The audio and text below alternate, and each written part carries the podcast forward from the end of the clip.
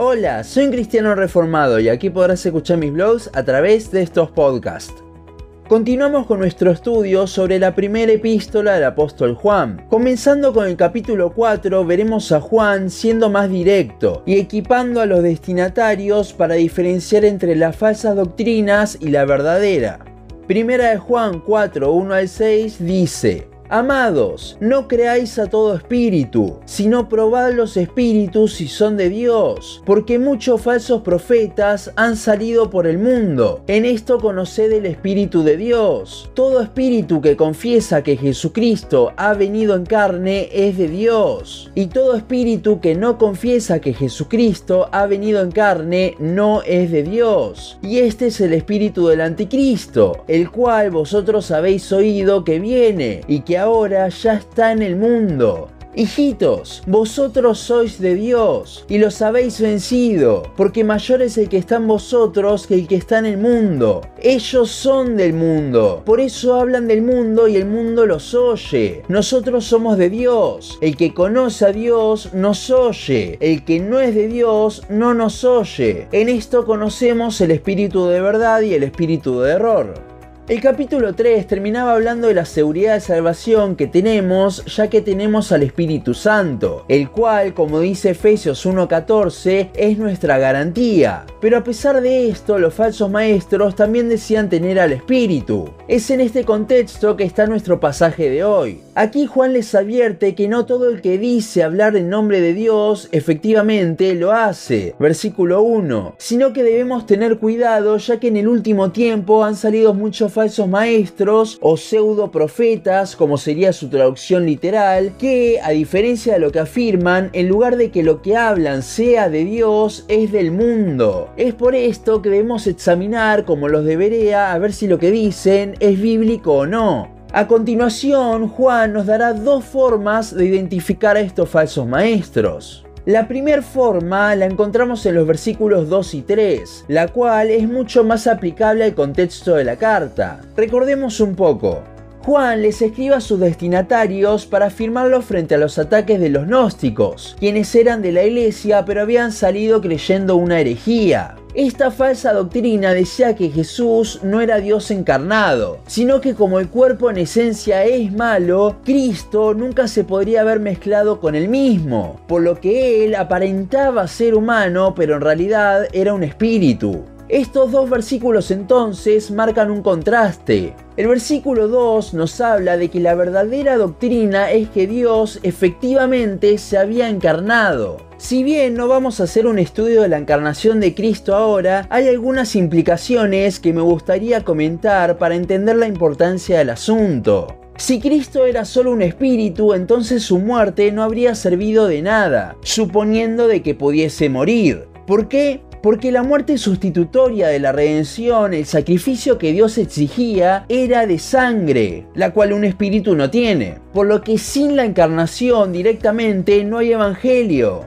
Tampoco, si Cristo no era humano, se hubiese podido identificar como uno, por lo que no solo su muerte no era válida, sino tampoco su vida cumpliendo la ley. Decir que Dios se hizo hombre es algo totalmente principal dentro del Evangelio. Y teniendo esto en mente es entendible por qué el versículo 2 comienza de esa forma, ya que es gracias a que Dios se encarnó que podemos conocer su espíritu. De hecho, la mayúscula en el versículo es correcta ya que carece de una proposición en el original marcando que no es simplemente un espíritu que proviene de Dios, como si pasa más adelante en el versículo, sino que es el espíritu de Dios mismo. Es gracias al Evangelio, a su encarnación, que lo conocemos a Él. El versículo 3 es la contracara, refutando directamente a lo que decían los gnósticos y volviendo a tocar lo que vimos en el capítulo 2 sobre que son anticristos. Aquí es donde más vemos la diferencia de que en realidad estos falsos maestros no son el anticristo, sino que simplemente tienen su espíritu, el cual busca ir en contra de Cristo.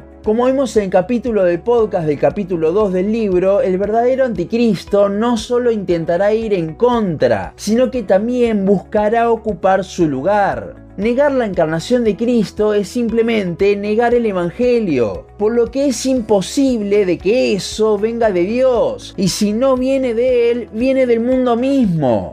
Sin embargo, hoy en día cada vez son menos los que niegan la encarnación de Cristo, aunque hay algunos que lo hacen mezclándose con la nueva era. Por esto de que ya no pasa tanto es que esta forma de detectar, al ser tan específica, muchas veces en la actualidad no nos sirve. Por ejemplo, el Evangelio de la Prosperidad no niega la encarnación de Cristo, pero claramente tampoco es algo que venga de Dios. Por esta razón, Juan en los versículos 4 al 6 nos dará otra forma para identificar. El versículo 4 nos sirve de introducción, marcando la clara diferencia que hay ahora entre el cristiano y el mundo. Ya no pertenecemos al mundo. Dios no se asocia con el mundo. Y Él nos ofrece mucho mejores cosas de las que se nos puede llegar a ofrecer en esta tierra. Sin embargo, muchos predicadores tratan de endulzar sus mensajes con cosas del mundo. A su vez, el versículo 4 nos habla de que nosotros ya hemos vencido a los falsos maestros. ¿Por qué Juan dice esto? Porque justamente recordemos que el autor está intentando afirmar a los creyentes, por los que les dice tranquilos. Si bien estos falsos maestros están tratando de causar estragos, ustedes ya los vencieron. No porque hayan hecho algo, sino porque tienen al verdadero Dios adentro. Aquel a quien proclamamos y ellos no lo hacen. ¿Por qué? Porque les gustan las cosas del mundo. Volviendo al ejemplo del Evangelio de la Prosperidad, ellos tratan de endulzar, entre comillas, prometiendo bienes materiales. Pero Juan nos dice que no, mejor que el mundo es Dios mismo, por lo que solo escucharán con agrado esos mensajes personas que aprecien más esas posesiones que al Señor. Esto no significa que todas las personas que estén en iglesias de la prosperidad no son creyentes. No está hablando de eso el pasaje. Esas personas pueden estar confundidas, sino que habla de que ese tipo de predicaciones al mundo les va a gustar igualmente. En el tiempo de Juan, los gnósticos anunciaban que se podía vivir en pecado sin problema, y eso claramente al mundo le encantaba. En la actualidad podemos ver autoayuda, charlas motivacionales, negocios, ser tu mejor yo, tener poder, etc. Y claramente todo eso le va a gustar al mundo. Pero el verdadero evangelio que nos llama a negarnos a nosotros mismos, a renunciar a todo, eso no les va a gustar. ¿Por qué? Por lo que hablamos antes. Ellos no pueden ver el tesoro que es Dios mismo. Aquí es cuando viene el versículo 6 que marca la diferencia crucial. Una persona que conoce a Dios va a querer escuchar a los verdaderos predicadores, porque ellos muestran o deberían mostrar el verdadero tesoro, Dios mismo. Mientras el mundo está enfocado en sus ídolos y los falsos maestros, al predicar de los mismos, se hacen más famosos, los verdaderos cristianos solo lo queremos a nuestro Señor, por lo que le buscaremos a Él y personas que lo proclamen. La verdadera doctrina o el espíritu de verdad, como lo llama el pasaje, y la falsa doctrina o el espíritu de error se diferencian en aquello que tienen como tesoro y esto repercute en qué personas la siguen, ya que donde esté vuestro tesoro, allí estará también vuestro corazón. Mateo 6:21. A las personas del mundo les gustan los falsos maestros porque comparten sus tesoros, los ídolos, y por eso es que no escuchan a los predicadores de sana doctrina, porque no entienden que Dios es mayor que el mundo.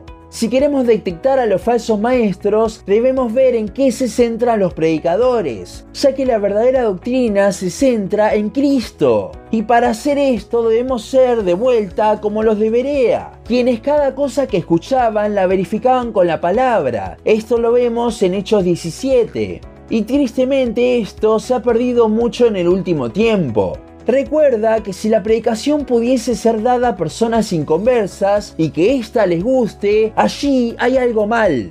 El Evangelio nos confronta, nos ofende, nos dice lo inútiles que somos y cómo debemos negarnos a nosotros mismos. Y esto al mundo jamás le gustará. El mejor detector contra los falsos maestros es Cristo mismo, el Evangelio. Hasta aquí nuestro podcast de hoy. Seguinos en Facebook, Instagram, YouTube y Spotify. En todas nos encontrás como un cristiano reformado. También seguinos en uncristianoreformado.blogspot.com para leer el resto de nuestros blogs. Nos vemos en la siguiente ocasión.